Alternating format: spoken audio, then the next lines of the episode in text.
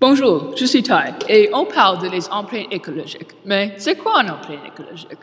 Une empreinte écologique est l'empreinte que tu laisses dépendant sur tes décisions environ- environnementales. Chaque personne sur la planète a une empreinte écologique. Euh, des empreintes carboniques, euh, empreintes l'eau, nourriture et plus. Mais on a un grand problème.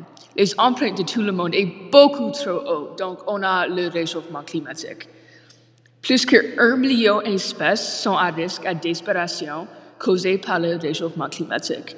Et les derniers, cette année, ont été la, le plus chaud jamais enregistré. Um, donc, on a décidé à essayer de démonter notre empreinte écologique. Chaque personne a choisi leur propre empreinte à réduire.